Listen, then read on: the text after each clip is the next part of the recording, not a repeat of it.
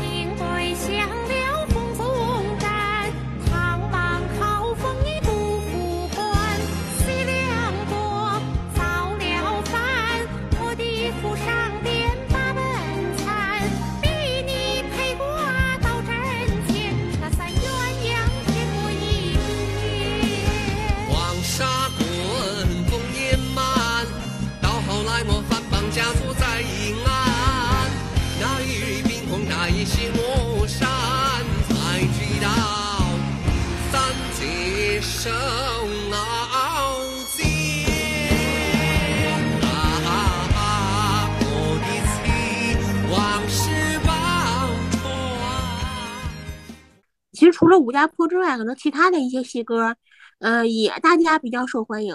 但是这一首呢，是最近比较热门的。呃，我认识这个歌的原创作者，他从一开始可能也没说这个他改编的这个东西是戏，他说了就是是戏歌。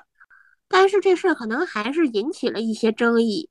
呃，我觉得不是争议，就是大家对于这个作品本身是非常认可的，只是说。在 B 站上面和在抖音上面，我看到的很多弹幕跟评论会讲说，张琪的京剧唱的太性感，这个京剧实在太催泪了。我太喜欢这个京剧了，我觉得更多的是，因为他用的那种声腔，还是会带一点戏的味道嘛，所以大家就会觉得这是戏。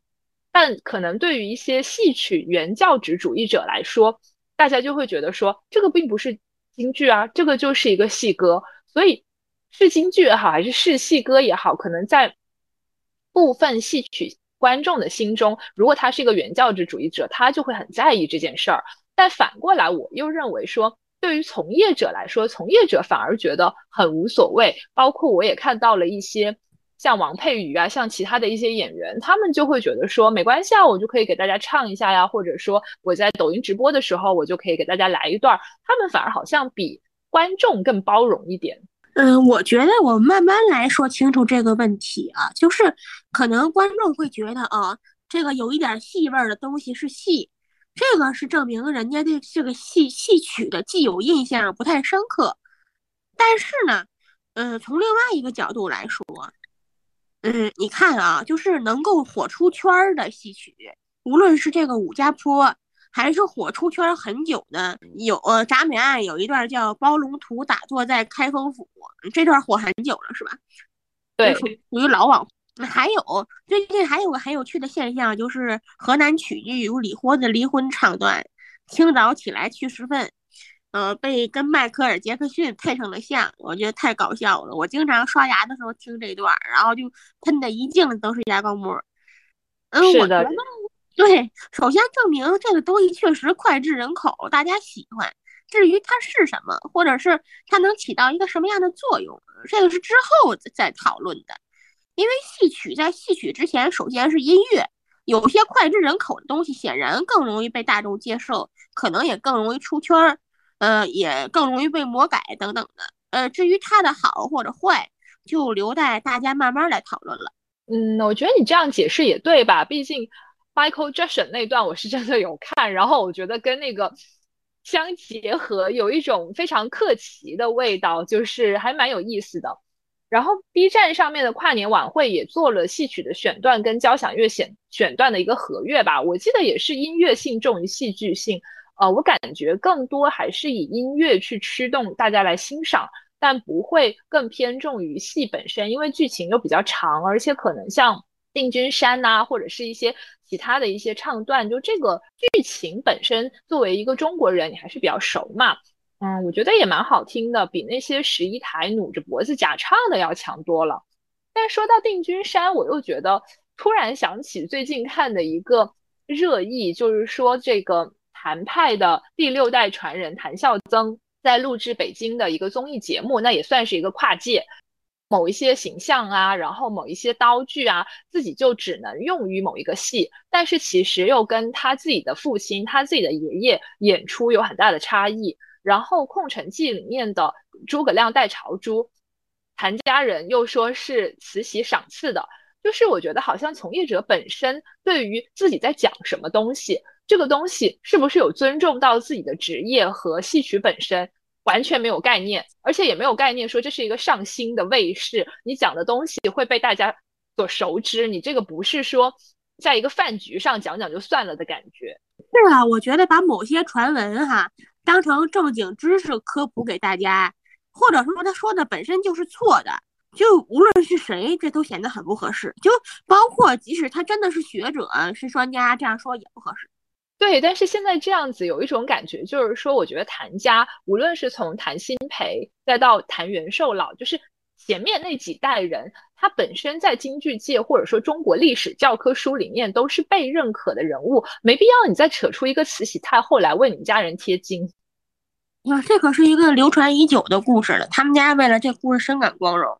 我不是非常的理解，可能因为我是一个普通人家的小孩，我也确实觉得祖先如果有荣光的话，那么当然是值得去发扬光大的。但这种发扬光大的方式不是去争一个历史传说，就好像乾隆下江南的时候就创造了各种各样的美食，然后每个人都说啊这种美食是来源于我们城市的一个呃最初发源的美食，这个事情并没有什么意义啊。是这样的，宝儿。呃，很多人现在都把京剧神圣化、庄严化，就好像京剧像那个庙里的佛像一样。他们忽略了一个问题：京剧曾经是流行艺术啊。呃民国的时候，有个非常著名的相声演员叫小蘑菇，常宝坤老师留下的唱片里边都有这样的话，叫“西皮二黄最时兴”。西皮二黄就是京剧嘛，就像流行歌曲一样，满街唱的。那个时候，京剧也会产生各种各样的改编跟跨界。嗯，比如说，我记得好像马三立先生，就是他在自己的自传里面就写说，他曾经就被受邀去唱戏，然后还有什么大破台啊，然后搞得他运气很不好，因为他扮演了大破台里面的吊死鬼。那马三立先生要说他唱戏，这个历史就很长了，因为当时很多演员。呃，当然，马三立先生可能是迫于一些经济压力哈，嗯，人有些演员呢一出名之后，可能就会进行一个其他行业的转行。比如有一个京剧演员叫袁美云，长得很漂亮，南方人，她跟其他京剧旦角从小的经历差不多，就是她被她生母卖给了一个呃女演员养成的一个男士。对，就是这个女演员养成呢。之前我们曾经讲过，在我们以前的节目里面，就是旧社会是怎么样演养成女演员，怎么样养成这个海天盛宴里面的女性。就这个，呃，我们前面的节目有讲，欢迎大家去收听一下。是我们两个安利。但是这个杨美云后来改行演了电影，她的命运要比她同时代的很多像她一样的姑娘好的多了，她命儿比较好。对，我觉得。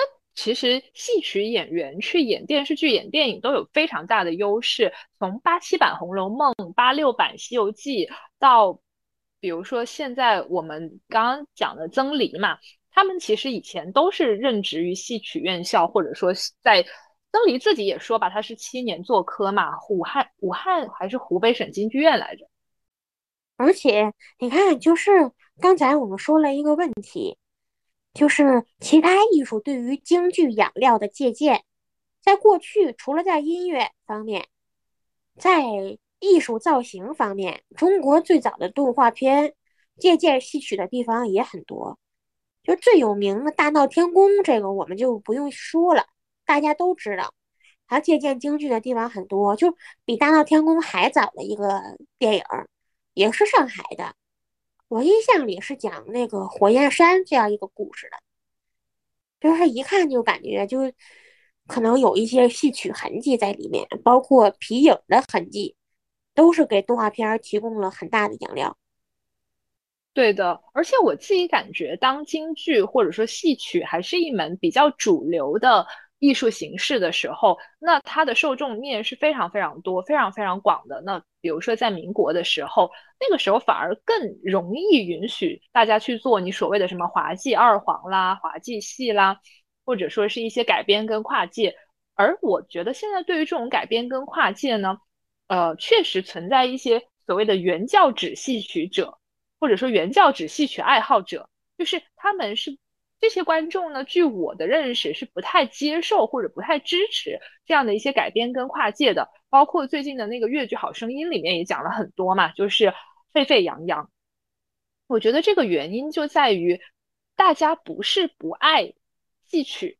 而是说，因为戏曲的受众，大家可以想啊，原来可能是一个全国渗透率百分之五十以上的这样的一个艺术，或者说全国城市渗透率百分之五十以上。那么现在的全国城市渗透率可能只有百分之三、百分之二。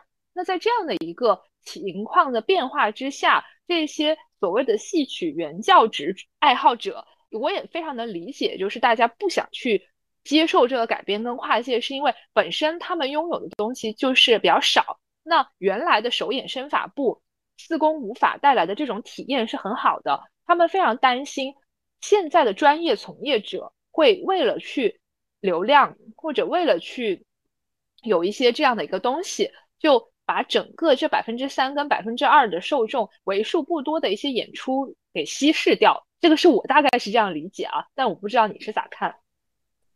我是这样想的，你学什么东西都要学好了。就是甲跟乙是两种东西，你可以愿意干什么干什么，但是你干甲就是好好干甲，干乙就是好好干乙，不能不伦不类的干什么都很糊弄，就只是为了流量，为了出圈做一些事情。如果是这样的话，我相信观众都是能看出来的。嗯，但我觉得这个里面就会回到刚刚我们说的。另外的一个问题嘛，就是说，为什么早期的动画借鉴戏曲，像你说的，呃，上影厂原来的那些非常成功的一些作品，到现在大家会觉得是糊弄？可能是说它这个作品的质量，或者说你究竟有没有吃透它这个戏里面的一些内涵，这些都是很有关系的。但另外一方面的原因，可能就是说，因为。原来的人他并不需要这样快速的流量。原来他打磨一个作品，就算是一个跨界的作品或者一个借鉴的作品，他也可以花非常长的时间去想跟思考。但是现在可能就是为了跨界而跨界也是存在的，包括说为了流量，呃，去做一些改变跟妥协。因为大家的怎么说，大家的集中注意力的时间非常短，只有三到五秒嘛。啊，很多快餐式的东西是不是，宝贝？对。哎，我觉得你好像对于现在流行元素里边用这种戏曲元素的东西比我了解的多。我觉得你可以给大家介绍介绍。可以延展的点非常的多，不光是呃最早的，可能包括现在的一些 B 站的周边，B 站的呃今年出的《二二三三娘》的特点里面，其实全部用到的例会，包括整本特点的收藏。就是用的是京剧、越剧、昆曲跟豫剧，我觉得这四个戏曲本来就是中国流量最高的四个戏曲，而且选的都是像《白蛇传》《梁祝》《牡丹亭》《花木兰》这些非常脍炙人口的大 IP，然后他们去做的改编，然后这个特点一套就要两百三十九，现在预售已经全部做完了。你看看人家这个变现跟跨界的这个能力，其实是非常非常强的。我觉得怎么说呢？这个东西我觉得院团它也可以做。但是你院团你就没有这个流量，或者说你院团你就没有把这个事儿给拎起来。至少我看京剧这么长时间，他们家几个京剧院的海报长啥样，我是非常心中有数的。哦嗨，其实你给我看过 B 站的这一套东西，嗯，它是值不值这些钱？我不懂行，我也不知道，但是我就感觉它确实很漂亮，让我一看感觉比较赏心悦目。而且因为你很熟悉这些戏嘛，你会看得到人家的这个绘图老师，他是非常用心的去复刻了这个戏曲里面的一个经典造型，然后再结合一些二二三三的一些特定元素，它不是纯原创。那嗯，院团就是京昆院团的周边，你有没有喜欢的？我觉得你可以拿出来表扬表扬。呃，京剧我刚刚已经说了，就是京剧没有什么周边，除非你愿意参加那种纯自发的什么徽章团呐，就是那些都是戏迷自己弄的。我觉得自从如果非要说京剧有周边的话，应该是张火丁老师他还在演戏的时候，他之前不是曾经跟一个很有名的摄影师做过一套他的剧照的特点嘛？那个就算是张火丁老师他个人的周边。除此之外，我就没看到过啥周边了。如果要是跟二次元或者说跟文化相结合的话，那可以表扬一下省昆的周边，就南京省昆剧团他们的周边真的是做的蛮好的。我记得我曾经看过一个他们自发做的苏州评弹的小徽章，做的也很漂亮。对，这些就是主要现在还是戏迷在做，因为我感觉需要的人数实在是太少了。如果想要开。呃，通贩的话会比较难，但是你同时会看得到是说，呃，比如说之前我也会看那个《鬓边不是海棠红》嘛，我觉得这个戏里真的是黄晓明的演技巅峰了，大家可以去感受一下，基本上借鉴了梅兰芳跟冯耿光的部分影子吧。就如果是梅兰芳跟冯耿光的 CP 粉，也欢迎大家去看一看，他就出了一个主人公呃貂蝉造型的手办，这个手办我是有买的。整个买下来差不多一千多块钱的一个手办，但是真的做的非常精致。但是我关注戏曲、欣赏戏曲这么久，为戏曲花钱去买票看戏，我认识的所有的名角儿老师，好像也从来没有想过要给自己做一个手办。嗯，有，原来我知道，但是很小范围的东西，就是比如说买演出票送一送啊，嗯，卖的时候不太多。我不太清楚这个东西是不是因为有版权跟授权，比如说 A 老师他是某派的，他唱某一些戏，那这个可能是老老师传下来的，就是他可以唱，但是师姐师妹、师兄师弟也可以唱。那他如果出一个这样的造型，那这个版权究竟算谁的？是不是他独家的？是不是有担心这些方面的一些纠纷呢？我觉得哈，有人物肖像才是独家的。比如这个老师正在当打，他三四十岁、四五十岁出这个老师的肖像，这才是有版权的。有些东西，比如说戏曲，它是民族文化遗产，没有版权。很多公版书也没有版权呢。就比如说四大名著这种这种书，作者都好家伙，木木已拱，死多少年了，肯定是没有版权。对，因为著作权跟版权的保护都是一个比较短的阶段嘛，但我觉得这个就造成了一个双刃剑，就是因为没有版权、没有授权，你也不需要去问任何人来拿授权，就导致了这个行业就是说跨界戏曲的准入门槛极低，因为谁也不能站出来说啊，《牡丹亭》就是我的，或者说呃，非要越过我的次序去，就除了说我知道越剧界的一些老宗师啊，就比如说那个戏可能真的是他。一个人挑梁做出来的，但这种也是极少极少的。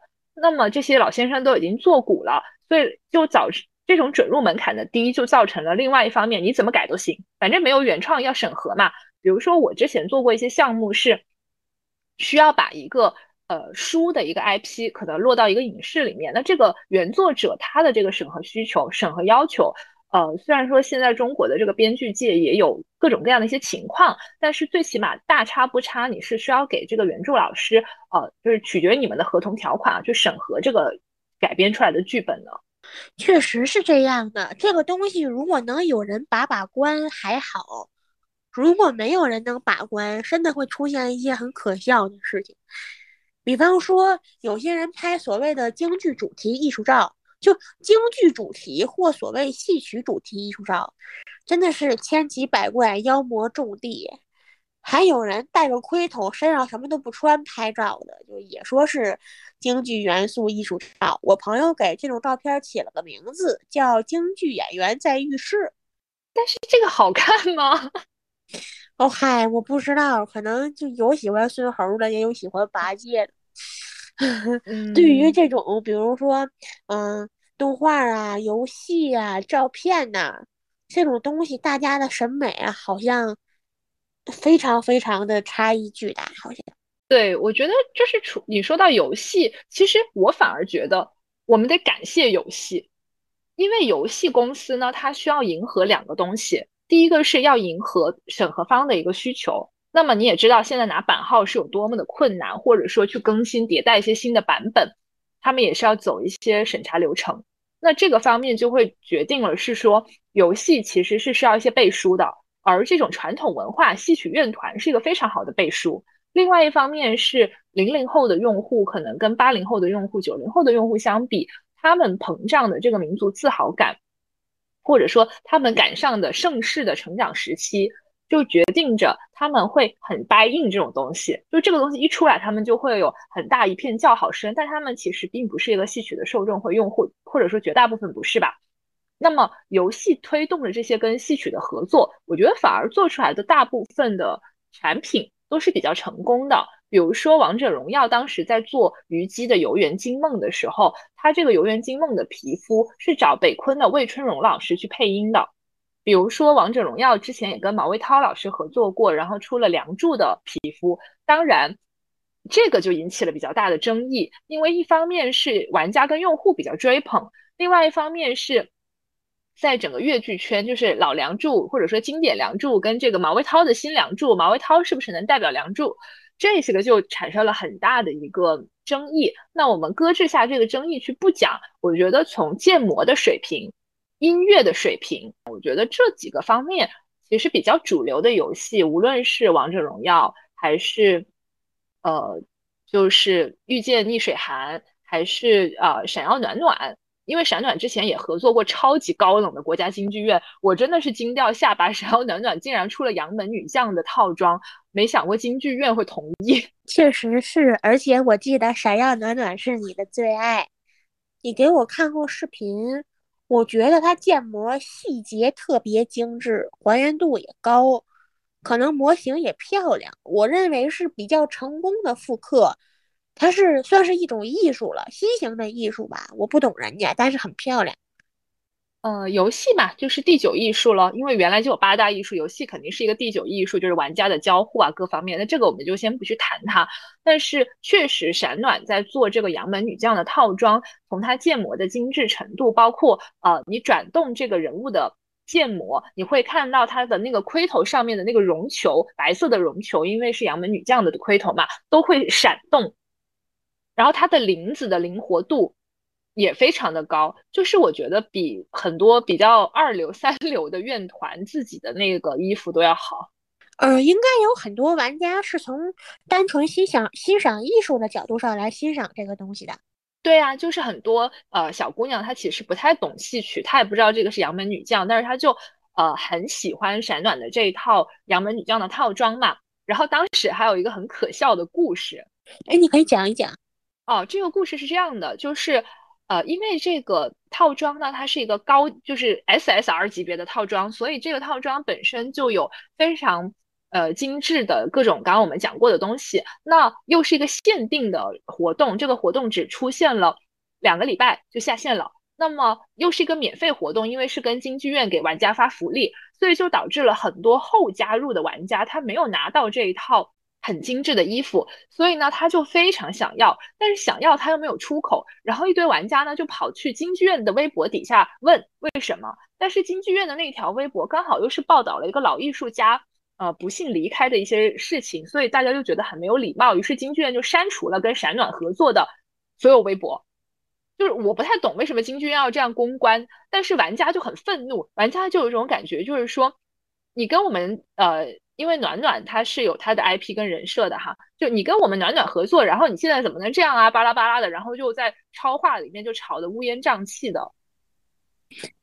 啊，你相信我，我对于这一套是比较熟悉的。京剧院非常非常注重风评，啊，这里边有一些复杂的原因，这个节目里不太方便说，我可以跟你细说。但是不管因为什么，京剧院风评是至上的。就这种合作虽然成功了，但是他觉得妨碍他风评的话，肯定会马上终止的。对，所以这个套装就再也没有复刻过，就只有像我这种老玩家、开服玩家才拥有。啊，这个故事就长了，这里就不展开来细讲了。那这个就是，我觉得是有一些怎么说传播力，但是你说为了拿到这些套装的人，会不会真的去欣赏《杨门女将》这个作品？会不会哪怕它的复刻度跟还原度这么高，我个人认为看一段探古都是不会看的。啊，是这样的，他们可能也看不懂，就是觉得穿花裙子的漂亮小姑娘好看。呵 呵对，但是《杨门女将》的这个穆桂英应该都五十多了吧？嗯，但是怎么说呢？呃，京剧舞台上很多时候人物造型是为了剧情服务的，不完全是为了岁数服务的。嗯，比如说佘太君的大部分戏里头都是老太太，也都是一个造型，老太太好几十年。那也是，这个就是行当嘛，这个咱们就不用细说。对对对，但对对对，但是说到。去年吧，就二零二二年，我觉得最红最红的游戏应该就是《原神》。嗯，说到《原神》跟《原神》的出海，我觉得还有京剧、昆曲、各种地方戏曲，所有的所谓国家队下场去复刻《原神》的一个小人物，就他还不是一个主线人物，云锦的那个神女劈关，就是那段什么可叹，那段真的是。我感觉，从五十多岁的到二十来岁刚从戏校出来的，几乎没有戏曲演员没有开 B 站账号去唱。啊，对，尤其是疫情期间，对，就可能闲着在家，闲着也是闲着，刚好有这个原神的流量，这流量这么大，咱们就夸啦来一波。我并不反对原神去做一个戏曲的一个形象的角色，而且我觉得他的那个形象。如果你仔细看云锦，他大量应该借鉴的是豫剧里面穆桂英的那种感觉，就是他那个帽子啊，他那个那个造型，就是短打的那个造型，其实挺好看的。但是呢，我觉得有点本末倒置的是，这个东西本来应该是元神来借鉴了戏曲的元素，就是他是蹭了戏曲。而现在戏曲呢，反而就是说，我们要感谢米哈游。要是没有米哈游爸爸的话，我们哪来的这一波流量啊？这个我觉得很值得玩味。这个就是我觉得，嗯，可能不会说谁对谁不对，谁蹭了谁热度，这就是一种市场经济行为。就是嗯，我觉得都是很多行为哈，就是在人们写进书里之前，是大家自发的。这种行为一直都会存在，而且作为艺术可能互相帮助。我，但是我还是要说一个问题，就是戏曲是戏曲，借鉴了戏曲的歌曲是歌曲，都是很好的艺术，但是不能混为一谈。喜欢什么的人就去喜欢什么，或者您两种都喜欢那最好了，千万不要打架。很久以前发生过一件事情，就是。有一次，李玉刚啊，这个演员叫李玉刚，他有个演出，我忘了是去什么地方走学呀，还是有个演唱会。李玉刚的老师叫胡文阁，胡文阁的老师又叫梅葆玖，但是李玉刚可不是个京剧演员。有一段时间，李玉刚就自居为京剧演员了。在这次演出的过程中，梅葆玖在台下坐着。李玉刚上台说：“他代表梅派要发一下言。”那梅葆玖老师喜欢戏曲的人都知道，梅葆玖老师是梅兰芳老师的儿子。对，他不认他，他不认可李玉刚是个京剧演员。一听李玉刚这样说，就退场了。可能有些朋友听到这儿就会觉得梅葆玖有门户之见，不是这样的。京剧的很多从业者对这门艺术是保有一份非常严肃之心的，就是因为京剧这门艺术刚开始诞生的时候，它是带着枷锁跳舞的艺术，很多东西是有它的规矩的。你可以改编，可以粗溜，可以一切，但是很多人认为，我也这么认为，你不能说你那东西是京剧。对，我觉得这个点就是回到我们最初谈的那个原点啊，就是武家坡的这一段好听的音乐，它究竟是不是京剧，还是说它是个戏腔，还是说戏腔这个玩意儿究竟是个啥？我觉得现在在这个概念上面有大量的擦边球。我不太确认戏曲从业者自己有没有这个感觉，是说这些概念是需要去理清的。比如说，作为一个醋溜或者作为一个跨界 crossover，我们可以去唱《神女劈关》，这个没有问题，所有国家队都可以去唱。但是我唱的这个东西，我不能说我唱这一段我是为了弘扬我们的戏曲，因为它本身就是一个带有戏曲元素的这么一个音乐，而我也不觉得。就是这种歌叹这种，我也能够随便唱两下的这种歌，就是能代表他们七年做科，他们学习的所有东西。嗯，确实是我们应该保持对于严肃艺术的尊重，但是也尊重吸收戏曲元素的有趣改编，这二者都遵循他们各自的艺术规律。我觉得这个里面可能又有另外一个问题是说，因为这个艺术本身在发源的时候，它就不是一个严肃的艺术。我昨天看了袁雪芬的一个九十年代的一个访座谈会吧，不算访谈的一个啊摘要。袁老师是讲了这么一段，说啊，现在他们很痛心，很多粤剧的中生代青年，他们都很喜欢去媚俗。所谓的媚俗，就是排出来的那个戏更偏向于。市场化的一些东西嘛，因为九十年代的时候戏曲很困难过一段时间，那么正是因为这样的一些行为的转变，让袁老师感觉到很痛心。他认为他原来呃遭受的做科之后的八年鹿头戏、木表戏，就是有很多这种插科打诨的成分在这个里面的。好不容易他都把它进化舞台，通过越剧改革给改掉了，现在又回到了舞台上，所以这个。剧场艺术，你说它是严肃艺术还是不是严严肃艺术？我觉得这个真的是见仁见智。因为就像莎士比亚，它可以是所谓英国的一个戏剧艺术的瑰宝，但是它里面也有很多黄段子嘛。因为当时就是一个大众艺术啊，那肯定要通过这个东西来吸引消费者、吸引观众的一个眼光嘛。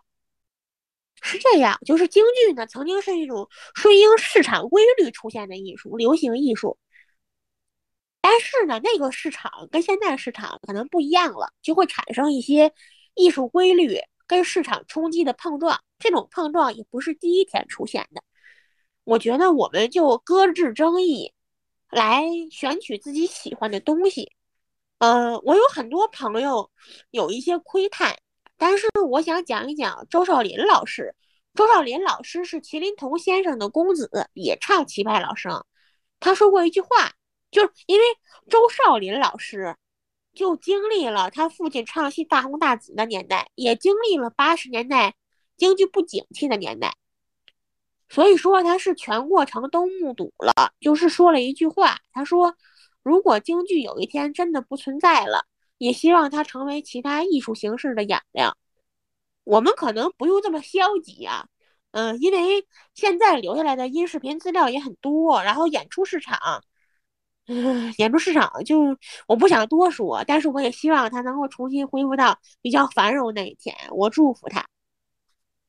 你说的这个演出市场呢，我这边在最后讲一下我的观点啊。这这一段我觉得是怎么说呢？就是聊到这儿也有点悲观了。因为第一，芳芳你说的音视频，你不方便说的话，我来帮你说。为什么大家这么重视音视频？为什么十一台会有典藏节目之后，有了这个典藏，大家？这么热衷这件事，大家这么愿意去收看典藏，就是因为十一台修复了那些老视频。那为什么大家喜欢老视频？因为这个可能代表了所谓，我觉得我算半个戏曲原教旨主义者吧，就是它就是戏曲就应该是这个样子的，在我的心里。那么我欣赏戏腔或者说跨界改编，那我就会有另外一套我心中的评价标准嘛。所以修复老视频，其实对于原教旨戏曲爱好者来说，我觉得是一个福音来的。那至于说戏曲以后会怎么样呢？我个人认为撂地这种行为不用等到那么长远的时间，现在已经发生了。那你想想，抖音上面所有老师，从梅花奖到青年演员，个个都在做主播，个个都是说谢谢大家的嘉年华，谢谢某某的这个游艇，那这个不就是撂地吗？所以说，真的是戏曲艺术上 B 站，从米哈游到光子暴雪，个个都是跨界国家队。戏曲艺术上抖音。从梅花奖到青年演员，人人都在做主播。我觉得戏曲艺术已经非常繁荣了，好吗？哦嗨，你这你这不失为一种很好的思路。我觉得就是这样，就是人到哪儿说哪儿的话，就是一定要想开。到了新年啦，人最重要的是开心啦，不要想这些戏曲的问题啦，戏腔也好，对吧？戏歌也好，这个跨界也好，哎，养茶先啦，喝茶先啦。啊，对啊，就是喝茶先啦，先休闲愉快嘛，对吧？对啊，就怎么说呢？我非常认同你刚刚讲的周少林老师讲的那一句吧，就是戏曲艺术是中国人自己的一个文化遗产，它肯定会去滋养中国人的后面的一些东西。但至于说它的流，就是它的一个走向，真的大家都是说不好的啦，只能拭目以待。有没茶心呢？饮茶先吧。无论是戏曲还是戏歌，在这个时间节点能给大家带来快乐都是好的。我们所求者也不是说谁对谁错，而是获得快乐，对不对？对，所以我今天刚刚又看了一条说，呃，戏曲缺德 M 呃 Mimis 的那个表情包，然后有一句话叫做。你们这样做只会让戏曲倒退二十年，然后下面表情包就疯狂的拍手说：“啊，会有这种好事！” 真的是，你看多有趣呀！对我觉得戏迷带给我的乐子，很多时候都远远大于这个戏曲的演出本身。哎呦，我我以前我小时候少少女时代去剧场看演出，我真的觉得某些观众啊 带给我非常非常嗯，有时候是愉快，有时候是感觉啼笑皆非的这个观剧体验。等有空我们可以详细的讲一讲这个事情。是的，是的。那我们今天的节目就到这里啦，也非常感谢大家的收听。再次感谢大家，希望大家每一天都开心。拜拜，拜拜，新年快乐。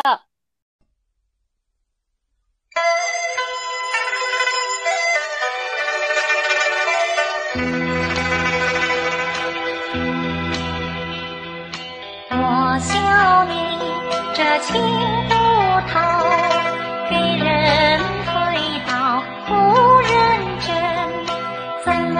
有一